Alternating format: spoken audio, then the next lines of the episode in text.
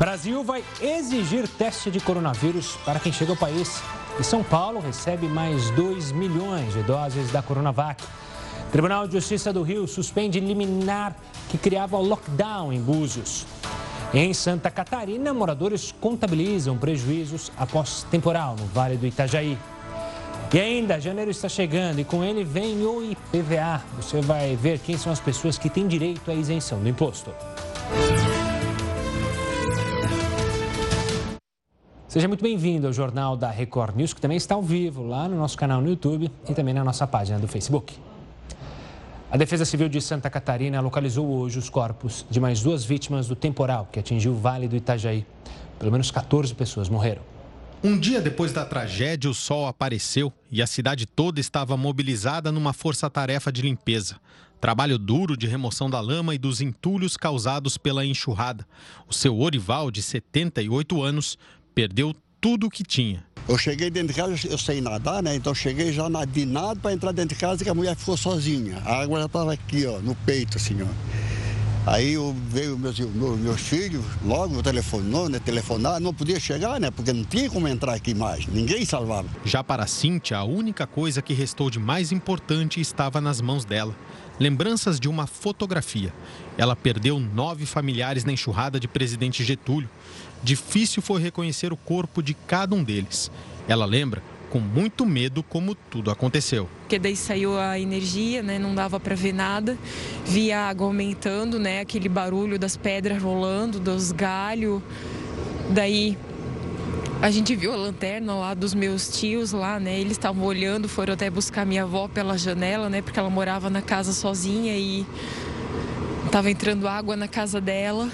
E não deu tempo do meu tio voltar para casa que a casa foi levada, né? A gente escutou eles berrar assim a hora que a casa foi levada. Durante todo o tempo, as equipes de resgate vasculhavam os locais atingidos. O cão farejador do Corpo de Bombeiros auxiliou nas buscas de pessoas desaparecidas. Nesta residência, uma vítima ainda não foi encontrada. Pelo menos 500 moradores estão desabrigados.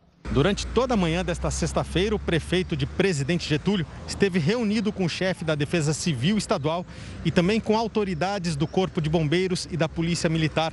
Foi decidido que a partir da manhã deste sábado, o acesso principal da cidade será controlado pela Polícia Militar para evitar eventuais transtornos. Além disso, o prefeito decretou o estado de calamidade pública aqui em Presidente Getúlio. A gente não gostaria jamais de fazer isso, de encaminhar um estado de calamidade pública, mas em, em função do ocorrido, muitas famílias dessas estavam se preparando para ter um Natal né, com uma família e agora perderam casas, outras perderam vidas, perderam os amigos, perderam os parentes. As pessoas vão se superar e em pouco tempo a gente, nós vamos conseguir recuperar o nosso município e deixar ele, sim, ainda mais lindo do que sempre foi. O governo federal publicou uma portaria que vai exigir teste do coronavírus para brasileiros e também estrangeiros que queiram entrar no país a partir do dia 30 de dezembro. Para liberar a entrada, o governo vai exigir um resultado negativo no teste PCR, realizado 72 horas antes da chegada ao Brasil. Quem não se submeter à regra poderá ser deportado, ter pedido de asilo negado ou então pagar multa. A exigência já é aplicada em países da Europa, Ásia e de outros países da América Latina para evitar a chegada de pessoas contaminadas pelo coronavírus. E a demanda por testes rápidos nas farmácias segue em alta. De acordo com dados da Abrafarma, associação que representa as redes de drogarias, entre 7 e 13 de dezembro, o número chegou a 110.046, o que é maior que os 108.801 da última semana de novembro. O total de casos positivos também voltou a subir e ficou em aproximadamente 17% das testagens. E não é somente aqui no Brasil que as pessoas vão precisar de testes para poder entrar no país. Em diversos locais também estão sendo exigidos, além dos testes, uma quarentena, veja só. Apesar da recomendação, ainda para que as pessoas não façam viagens, vários países vêm abrindo as fronteiras para os estrangeiros. Mas não é todo mundo que consegue simplesmente entrar nos países. De acordo com a Agência Nacional de Aviação Civil, o número de decolagens caiu 70% em outubro, isso em relação ao mesmo período do ano passado. Essas restrições são diversas. Bom desde apresentar um formulário de imigração e não ter sintomas do coronavírus no momento do desembarque até fazer uma quarentena de 14 dias após a chegada. Até agora, apenas 11 países liberaram a visita de passageiros vindos do Brasil sem testes ou então quarentena. Entre eles estão a Colômbia, o México e a Turquia. Pelo menos 78 países ainda não permitem a entrada de pessoas que estavam por aqui nos últimos 14 dias. Esse é o caso, por exemplo, da Alemanha, do Canadá e Estados Unidos. Nos Estados Unidos, a exceção é somente para os cidadãos americanos, residentes e também familiares. E ainda tem os países que liberaram a visita de passageiros vindos do Brasil apenas com a quarentena. É o caso de nove países, incluindo a Tailândia, Cuba e o Reino Unido. Mais de 70 liberaram entrada para aqueles que fizeram o teste e apresentam o resultado negativo. Centenas de estudantes da Nigéria que haviam sido sequestrados pelo grupo terrorista Boko Haram finalmente vão poder voltar para casa. Os jovens se encontraram com autoridades do país para comemorar a libertação. O sequestro foi na semana passada, quando homens armados invadiram uma escola. As vítimas foram soltas ontem à noite e devem passar por uma avaliação médica antes de encontrar com a família. E olha, pelo menos mil motoristas ficaram presos em congestionamentos provocados pela nevasca que atinge o Japão. Novos acessos a uma rodovia no norte foram fechados para evitar que mais carros ficassem presos na neve. Motoristas receberam suprimentos e combustível para manter os veículos funcionando até a situação melhorar. Bombeiros e as Forças Armadas trabalham para limpar a região. Você sabe quais são as diferenças entre a vacinação contra o coronavírus na Alemanha e aqui no Brasil? É o que você vai entender no próximo bloco, aqui no Jornal da Record News. Estamos de volta para falar que o Tribunal Especial Misto adiou para o dia 28 de dezembro o depoimento do governador afastado do Rio, Wilson Witzel. Nesta fase, Witzel vai poder se defender. Inicialmente, o procedimento estava marcado para ocorrer nesta sexta, mas o tribunal não conseguiu ouvir as 27 testemunhas do caso. O processo contra o governador afastado é baseado em supostos desvios financeiros na área da saúde durante a pandemia e irregularidades na construção de hospitais de campanha. A Alemanha se prepara para a vacinação contra o coronavírus. Quais são as diferenças entre o esquema que será feito lá e o nosso? O Heródoto explica para a gente. Uma boa noite, Heródoto. Olá, Gustavo. Boa noite, boa noite a todos os amigos aqui do nosso Jornal da Record News. Olha, de fato, chama bastante atenção a maneira pela qual a vacinação está sendo organizada na Alemanha. E eu até fui fazer um levantamento e eu fiquei procurando alguma briga, alguma confusão, uma briga entre a primeira-ministra Angela Merkel e o, e, e, e o presidente de algum estado. Não, não, tem briga, não tem coisa nada. E mais, é, não tem disputa e eles fizeram um negócio extremamente organizado. Tanto assim que a vacinação efetiva ela começa na semana que vem, no dia 27. Aí eu fui olhar qual é a vacina que eles vão usar na Alemanha. A vacina é da Pfizer. Nós até já contamos aqui o pessoal que acompanha o jornal que essa vacina da Pfizer foi feita em parceria com a empresa da própria Alemanha, chamada BioNTech, ou BioNTech, como eles dizem em inglês. E ela então começa a ser aplicada no dia, no dia 27. Agora, a pergunta que não quer calar, tenho certeza que todo mundo gostaria de saber, é o seguinte: afinal de contas, quem serão as primeiras pessoas a serem vacinadas na Alemanha? E aí eu fiz um levantamento: é o seguinte, as primeiras pessoas que vão ser vacinadas são pessoas que estão com mais de 80 anos de idade. Olha que interessante, porque na Alemanha se vive mais do que no Brasil. Então, pessoas com mais de 80 anos de idade vão ser preferidas. Imediatamente depois, nós teremos as pessoas que estão doentes e as pessoas, então, que estão em asilos, etc. etc. Esse é o primeiro grupo. Primeiro, não é político, não é, não é celebridade. O primeiro grupo são as pessoas com mais de 80 anos de idade que estão precisando da vacina. Qual é o segundo grupo? Bom, o segundo grupo, logicamente, é o pessoal que trabalha na, na, na frente, na linha de frente. Então, são médicos e enfermeiros que vão ser é, vacinados imediatamente como segundo grupo. No terceiro grupo, me chamou a atenção o seguinte: serão vacinados professores, policiais e, vocês não vão acreditar, nesse grupo da caixa de supermercado. Olha que coisa interessante, Gustavo. Caixa de supermercado é tão importante como professor e policiais, por esse motivo eles estão no terceiro grupo. O que acontece é o seguinte: cada estado lá vai organizar a forma de vacinação. Então, o cidadão, primeiro, ele vai no posto de saúde, faz uma entrevista, é? conversa com a pessoa para saber se ele não está com problema, etc, etc. Depois, ele passa para o médico. Aí o médico faz um rápido exame para saber se a pessoa está ou não apta a receber a vacina da Pfizer. Aí terceiro passa a outra sala, ele tem, toma injeção. Opa, toma injeção, pode ir para casa? Não, na Alemanha não. Ele vai ter que ficar numa outra sala durante pelo menos 15 minutos para saber se porventura a pessoa não teve alguma reação ou pode ter acontecido qualquer coisa. Então, essas são as etapas que estão acontecendo na Alemanha. Outra coisa também é o seguinte: eles começam, dia 27, dois dias depois do Natal, é, imunizando 3 milhões de pessoas na Alemanha. Já começa com 3 milhões.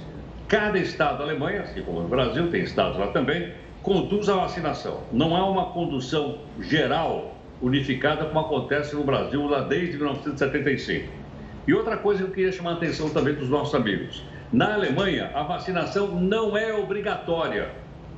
Aqui o Supremo decidiu que é obrigatória, ou que pelo menos é compulsória. Na Alemanha não, o cidadão vai se, se vacinar se ele achar que deve ou não. E outro detalhe interessante também para a gente ficar olhando na Alemanha. Além da Pfizer, logo depois eles terão mais cinco vacinas, mais cinco vacinas diferentes, de laboratórios diferentes, à disposição então do povo alemão.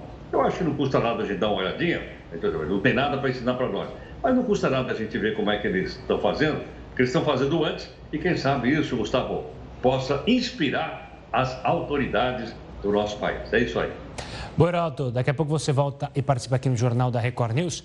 Agora a gente vai até Brasília, porque a ministra Carmen Lúcia, do Supremo Tribunal Federal, determinou que a Procuradoria-Geral da República investigue os supostos relatórios da Agência Brasileira de Inteligência que teriam a função de ajudar a defesa do senador Flávio Bolsonaro, filho do presidente Bolsonaro. O repórter Matheus Escavazini tem as informações. Boa noite, Matheus. Boa noite, Gustavo. A ajuda teria sido para a defesa das investigações das supostas movimentações financeiras ilegais na Assembleia Legislativa do Rio, quando Flávio era deputado estadual. Segundo a ministra, os fatos descritos pela imprensa podem configurar crimes de improbidade e irresponsabilidade. A ABIN e o ministro Augusto Heleno, que teria participado de reuniões sobre o assunto, negam as acusações. Flávio Bolsonaro não quis comentar a decisão. De Brasília, Matheus Escavazini. Obrigado, Matheus. E no começo do jornal a gente falou sobre os testes que o Brasil vai exigir para quem quiser entrar no país. Para entender melhor e se de fato isso funciona, a gente convidou o médico Alexandre Schwarzbold, membro da Sociedade Brasileira de Infectologia, para comentar. Doutor, obrigado pela participação. O Heraldo também está aqui com a gente para falar sobre esse assunto. Na sua visão, doutor, de fato essa é uma medida que pode auxiliar é, para evitar novos contágios aqui no país? Boa noite, boa noite a todos, boa noite aos nossos telespectadores. Sim, não há dúvida que essa é uma medida que todos os países que adotaram, adotaram numa situação mais crítica do país, é, entendendo que o movimento que se dá dos aeroportos de populações sem controle de outras regiões representa sempre um risco de transmissão se a gente não tiver um filtro desta, desta passagem de pessoas né, de um país a outro. Então, eu acredito que é uma medida que, por si só, ela não é absolutamente única para resolver um problema de, de identificação de possíveis infectados, mas ela é uma estratégia importantíssima para que a gente possa fazer esse acompanhamento e essa seleção de quem venha para o país. Doutor, em alguns países do mundo, eles estão exigindo que a pessoa, desembarcar, ela fique numa quarentena de 14 dias. Poderia citar como exemplo, talvez, os Estados Unidos. A pessoa desembarca, buscar autorização, e tem que ficar 14 dias lá de quarentena. O senhor acha que seria necessário fazer a mesma coisa no Brasil? Ou seja, além do teste, que a pessoa, ao desembarcar aqui, ficasse também 14 dias de quarentena?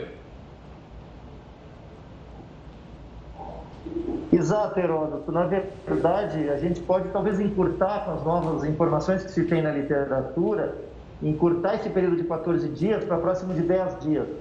Mas uma quarentena de 7 a 10 dias é fundamental, porque o teste, se ele é feito muito ou muito antigamente ou muito, muito recentemente. Acho que perdemos o contato com o Alexandre Schwarzbold. Vamos ver se a gente consegue retomar a fala dele, Heroto, para justamente entender aí é, essas medidas que são tomadas para tentar evitar. Final de ano sempre há possibilidade só, só um detalhe, de pessoas. Gustavo, claro, Heroto. Sabe que é uma curiosidade em relação a essa pergunta que eu fiz. É, as pessoas que viajarem, por exemplo, para os Estados Unidos, elas poderiam, poderão fazer via México. Só que ela tem que ir para o México e fazer uma quarentena de 14 dias no México. Aí depois ela tem uma autorização para entrar nos Estados Unidos. Quando é uma autorização especial, tem um parente, uma doença, alguma coisa, o consulado americano no Brasil, ele, ele dá autorização. Mas ao receber autorização e chegar nos Estados Unidos, a pessoa vai ter que fazer a quarentena de 14 dias lá nos Estados Unidos. É uma precaução que eles estão tomando, porque inclusive a gente já mostrou aqui no jornal que em números absolutos os Estados Unidos são o país que mais tem registrado casos de contaminação do vírus do Covid-19. Heroto, o doutor Alexandre já está de volta aqui com a gente para terminar o raciocínio sobre a sua última pergunta. Por favor, doutor, tivemos um probleminha aí na conexão, mas já resolvido. Vamos lá. Então, na verdade, como eu dizia, é possível que a gente possa encurtar para algo como 10 dias frente aos novos dados na literatura. O Centro de Ciências, Centro de Doenças, de Controle de Doenças nos Estados Unidos, CDC, já diminuiu um pouco esse período para 10 dias. Mas, Heródoto, é muito importante que tenha um período pelo menos de 7 a 10 dias de quarentena, porque se a testagem é feita muito próximo da viagem ou ao mesmo tempo muito antiga, pode ser que tenha um período de uma janela que não detecte o, o vírus. Então, esse período de quarentena no país nos dá garantia, pelo período de incubação da doença, que nós detectaremos pelo menos nos primeiros dias no país. Então, se ajunta mais uma estratégia, a questão da quarentena com a questão da testagem prévia, né? E, doutor, haveria outras maneiras também para se precaver? A gente acompanhou, por exemplo, casos de, de aviões com um número reduzido de pessoas, mas invariavelmente há voos saindo aqui mesmo, dentro do Brasil, com lotação máxima. É, como que você é, olha para isso? É, é, perigoso mesmo o voo com muitas pessoas? Não é tão perigoso? Sem dúvida, se a gente for hierarquizar, criar uma hierarquia de riscos maiores, eu diria que em voos né, transatlânticos, que são mais, digamos, mais demorados, o número de pessoas que não permitam o distanciamento de dois metros, pelo menos, sempre é um risco maior. Então, mesmo voos dentro do próprio país, onde a gente acaba chegando no país continental como o nosso, ficar uma hora, às vezes duas, três horas em viagem, uma proximidade de menos de dois metros num ar fechado, num ambiente fechado, é sim de muito risco. Então, a recomendação é evite voo aéreo nesse período de grande transmissão no país. E se não puder evitar, procure trabalhar com as empresas que estão respeitando o distanciamento físico. Isso é importantíssimo. Doutor, nós até já contamos aqui o pessoal que acompanha toda noite aqui o Jornal da Record News, que duas grandes pandemias que nós tivemos, a contaminação veio de fora. O senhor conhece melhor do que nós todos a famosa gripe espanhola que chegou no Brasil através de um de, um, de, uma, de, um, de uma embarcação, de um navio que veio da, eh, dos Estados Unidos e Europa e trouxe para cá. No caso da coronavírus, foi amplamente noticiado, que eh, foram pessoas que estavam fora do Brasil e vieram de avião. Minha pergunta é o seguinte: essas medidas estão sendo tomadas com atraso?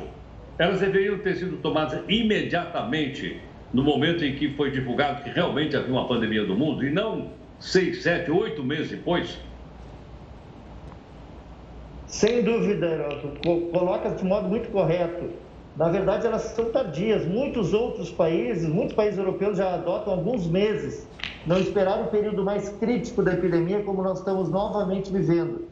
Nós tivemos dois períodos críticos, este eu diria que é o segundo pior no país, talvez em algumas regiões é o pior momento do país.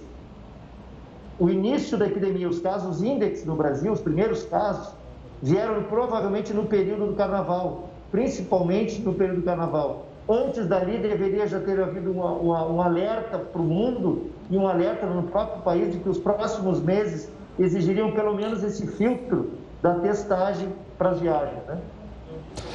Doutor Alexandre Schwarzbol, obrigado pela participação aqui conosco, analisando essa medida tomada pelo governo brasileiro. Até a próxima, doutor. Obrigado pelas explicações. E olha, a justiça voltou atrás e suspendeu o lockdown lá em Búzios, que a gente mostrou no Rio de Janeiro. Os detalhes sobre esse assunto no próximo bloco. Estamos de volta para falar do Supremo Tribunal Federal, que encerrou o ano com uma decisão sobre a correção das ações trabalhistas.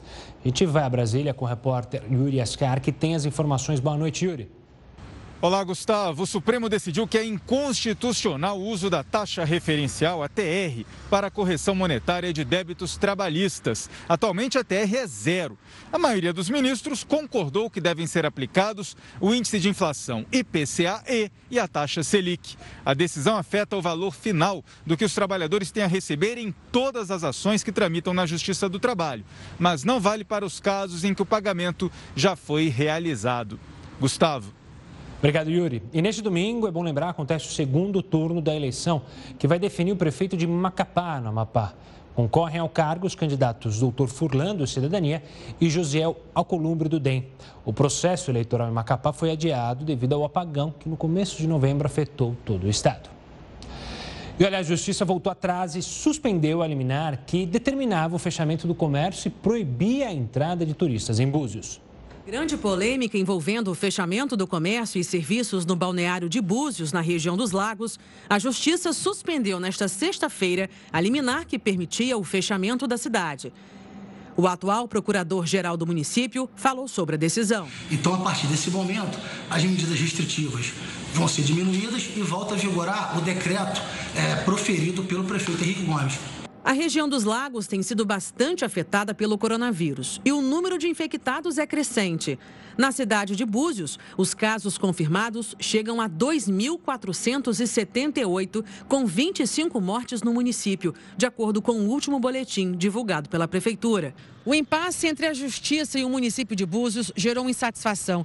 Antes da decisão do Tribunal de Justiça do Rio de Janeiro, empresários, comerciantes, ambulantes e todos os que não aceitaram o lockdown se manifestaram de forma pacífica na entrada da cidade. Pela decisão anterior, restaurantes voltariam a funcionar somente em sistema de delivery e só estaria permitido o funcionamento de lojas de serviços essenciais, respeitando a ocupação máxima de 30% da capacidade cidade. Com a decisão judicial, volta a valer o decreto de 10 de dezembro de 2020, que estabelece a ocupação máxima de 50% nos estabelecimentos comerciais e possibilita a entrada de turistas na cidade mediante a apresentação de QR Code. Uma das formas de combater o desmatamento é multar e bloquear bens. Heraldo Barbeiro, qual é o papel então que a Advocacia Geral da União tem nesse processo? Gustavo, essa é a notícia mais recente, porque nós tratamos aí durante, durante vários meses a respeito da queimada na Amazônia, desmatamento da Amazônia.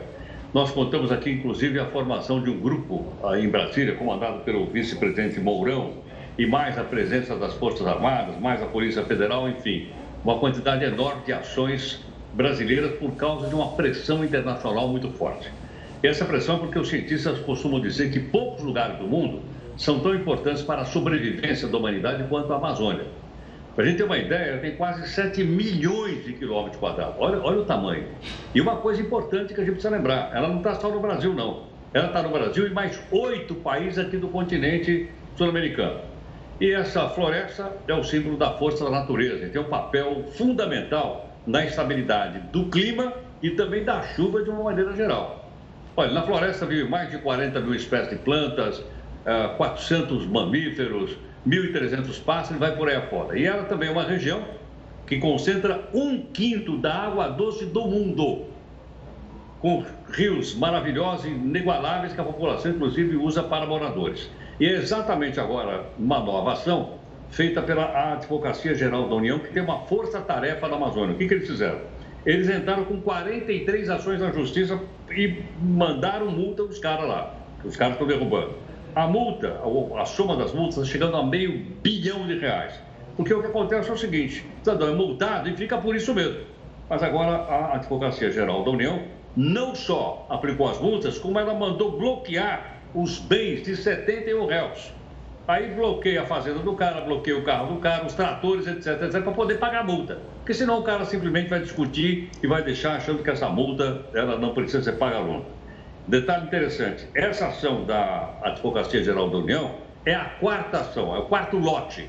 Eles estão ativos e vem aí um quinto lote e vai por aí afora. E o objetivo, logicamente, é parar o desmate. Aliás, não só parar o desmate, não é suficiente, mas também para repor, para reconquistar, para reposicionar aquilo que foi derrubado.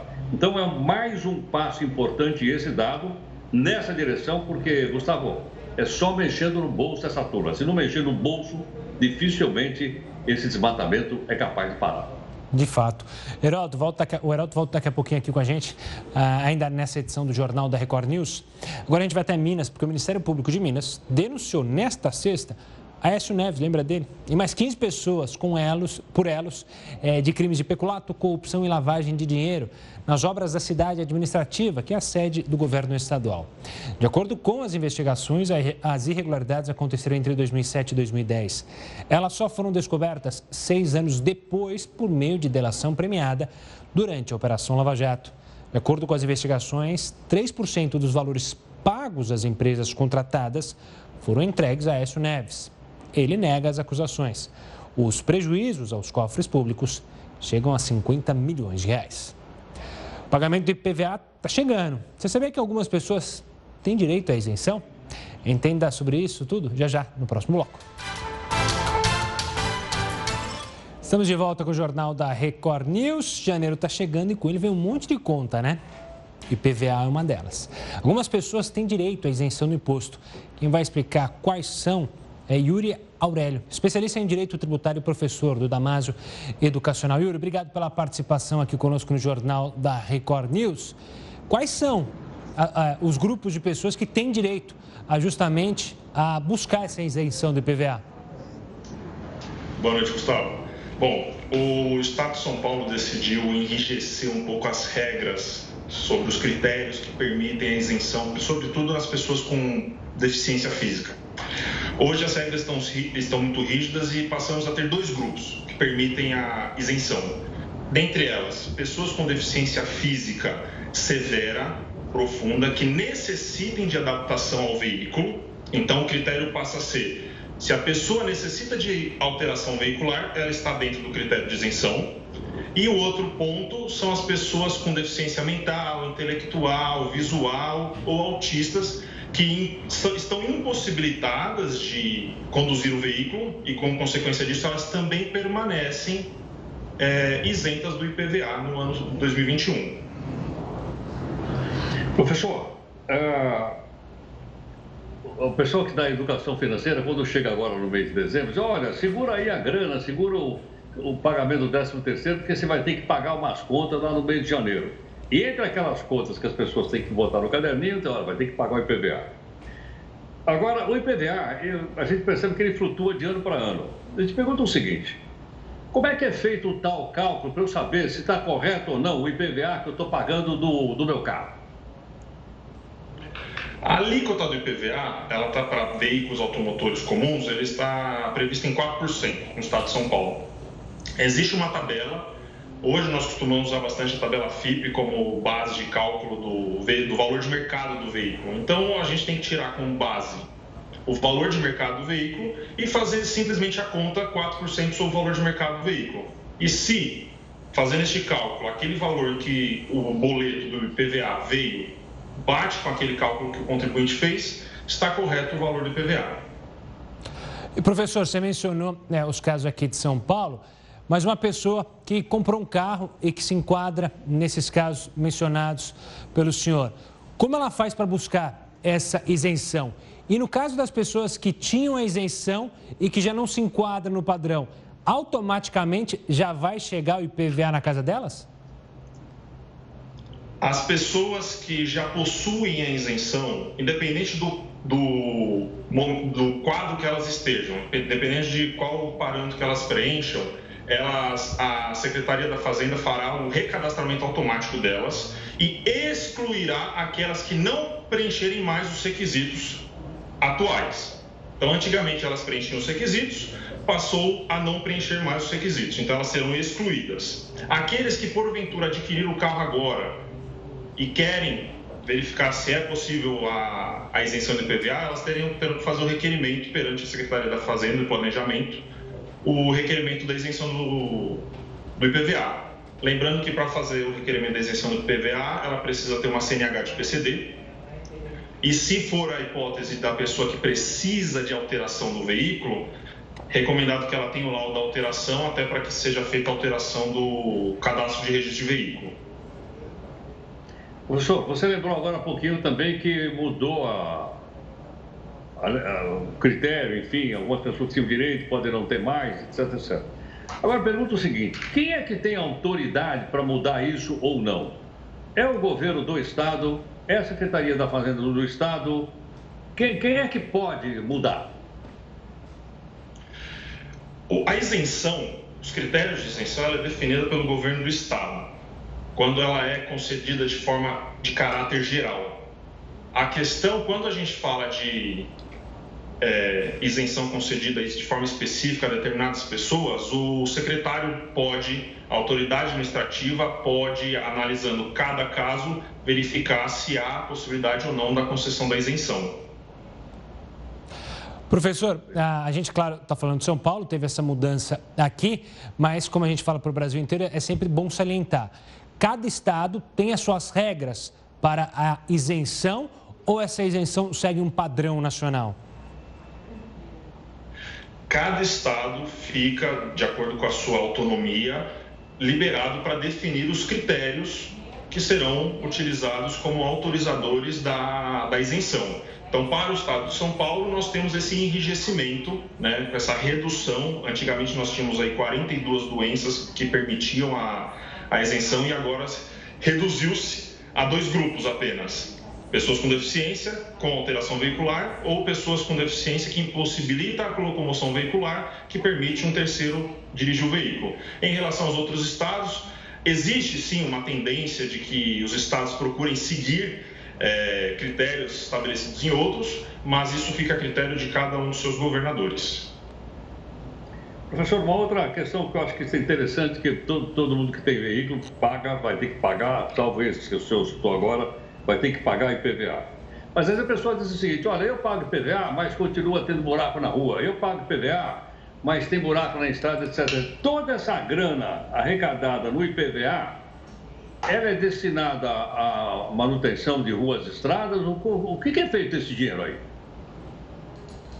Heródoto, é assim, é, a gente é até engraçado, quando a gente está ensinando a questão de direito tributário para os alunos, a gente fala, a gente tem muito esse costume de falar que poxa, eu pago imposto, eu mereço isso, eu pago imposto, eu mereço aquilo. Na verdade, assim, o imposto é uma receita que o Estado tem para manutenção das suas despesas, pagamento de funcionário público, pagamento de frota, combustível, etc. O imposto, ele é, como a gente diz, é um imposto cuja receita ela não é vinculada. Então, o fato de o contribuinte, proprietário de veículo automotor, realizar o pagamento do IPVA não significa dizer que o Estado deve vincular aquela receita do IPVA à manutenção das vias públicas. Inclusive, o Estado de São Paulo destina 20% da arrecadação ao Fundeb, como forma de manutenção da educação básica. Professor, obrigado pela participação aqui conosco no Jornal da Record News e pelas explicações. Um forte abraço. Forte abraço também ao Heródoto. A gente se fala na segunda-feira. Agora vamos falar da Suécia. A Suécia ela decidiu recomendar pela primeira vez o uso de máscara nos transportes públicos nos horários de pico. Nesta semana, o rei Carlos XVI Gustavo afirmou que o país falhou no combate ao coronavírus. A Suécia nunca recomendou o uso de máscaras, por considerar que a eficácia dos objetos não havia sido comprovado, algo que contraria os outros organismos de saúde internacionais. O país está vivendo uma nova fase do coronavírus e também vai adotar novas restrições, como o limite de pessoas dentro dos estabelecimentos e a redução para quatro pessoas por mesa nos restaurantes. A Suécia anunciou hoje que foram registradas 100 mortes em 24 horas. Até agora, são 7.993 mortos no país, que tem 10 milhões e 300 mil habitantes. Nesta semana, durante uma entrevista a um programa que comentava o ano da família real, o rei Carlos XVI Gustavo disse que 2020 foi um ano terrível e que a estratégia nacional de combate ao coronavírus falhou. O país tem uma das taxas de mortalidade per capita por Covid-19 mais altas do mundo e teve mais mortes do que o resto dos países nórdicos juntos. Isso gerou críticas dos países vizinhos, como Noruega, Dinamarca e Finlândia. Eles disseram que a abordagem menos rígida está colocando em risco as suas próprias medidas. Na terça-feira, o primeiro-ministro Stefan Löfven também disse sentir que muitos especialistas subestimaram a segunda onda. Você viu aqui no Jornal da Record News que o Supremo Tribunal Federal decidiu que amantes não têm direito a receber pensões por morte. Vamos ver agora a opinião da Regina Beatriz Tavares da Silva, presidente da Associação de Direito de Famílias e das Sucessões. O Supremo julgou por maioria que não é cabível, no direito brasileiro, a coexistência de duas entidades familiares, sejam elas um casamento e uma união estável ou duas uniões estáveis, inclusive com fundamento na bigamia, que não é autorizada no Brasil. Sobre a boa-fé, referida pela divergência aberta pelo ministro Faquim, que segundo ele haveria na tal relação adulterina, não há a menor possibilidade de aplicar esse princípio para considerar a possibilidade de duas uniões estáveis simultâneas. A boa-fé, quando há bigamia no casamento, serve para atribuir efeito somente até a sentença que invalida o segundo casamento, e não para conservar os dois casamentos válidos, como bem poderou o ministro Toffoli, que acompanhou o ministro relator Alexandre de Moraes. Ou seja, não se pode atribuir a amantes direitos de pensão por morte, direitos de família e direitos de herança. O STF reconheceu ainda que a monogamia é princípio estruturante e constitucional da família e, por essa razão, não é possível a concomitância de relações paralelas com entidades familiares. Ainda que tenha sido uma votação apertada, é importante destacar que não se trata de um julgamento moral ou político, como querem fazer crer alguns poucos, mas sim foi um julgamento realizado dentro da legalidade em acatamento à nossa Constituição Federal. A Câmara dos Deputados aprovou nesta sexta um projeto de lei que pretende garantir acesso gratuito à internet para alunos e professores de educação básica de escolas públicas durante a pandemia. O texto determina que a União repasse 3 bilhões e meio de reais aos estados e ao Distrito Federal para que os governos locais apliquem na internet, incluindo a compra de planos e de tablets para professores e alunos. O dinheiro deverá ser transferido até o dia 28 de fevereiro de 2021 em parcela única. O texto ainda precisa passar pelo Senado. No Ceará, um casal passou 20 dias com um bebê que seria adotado. Depois desse tempo, quando obviamente os laços afetivos estavam estabelecidos, uma ordem judicial determinou que a criança retornasse ao abrigo. A chegada do bebê foi muito esperada por Gabriela e Thales. O casal da cidade de Tianguá, na região norte do Ceará, conseguiu a guarda da criança após um longo processo. Mas a família recebeu a notícia de que teria que devolver o bebê. E aí eu disse para ela, meu Deus, mas é como que chegou a minha vez? Se faltava o certificado do curso, Aí ela disse: Não, mas o juiz disse que chegou a sua vez. O casal já estava com a criança há quase um mês, quando recebeu uma notificação do juiz da cidade pedindo desculpas e informando que havia acontecido um erro no processo. O problema foi causado pela ausência do certificado de um curso preparatório oferecido aos pais que estão na fila de adoção. O Ministério Público e a Associação Cearense de Magistrados disseram que o procedimento de liberação da criança foi inteiramente ilegal e ocorreu sem o conhecimento do Judiciário. Afirmaram ainda que o abrigo agiu de maneira irregular para que o bebê ficasse com o casal. O casal teria a permissão judicial de se encontrar com o bebê somente dentro do abrigo, mas a direção do acolhimento municipal teria permitido que a criança fosse para a casa dos pais adotivos por três finais de semana. A comarca de Tianguá já instaurou o procedimento para apurar possíveis irregularidades. O Ministério Público do Estado do Ceará irá investigar se houve favorecimento para os pretendentes. E o Jornal da Record News fica por aqui. Tem um ótimo final de semana, mas siga bem informado com News das 10 e a Manuela Caiado.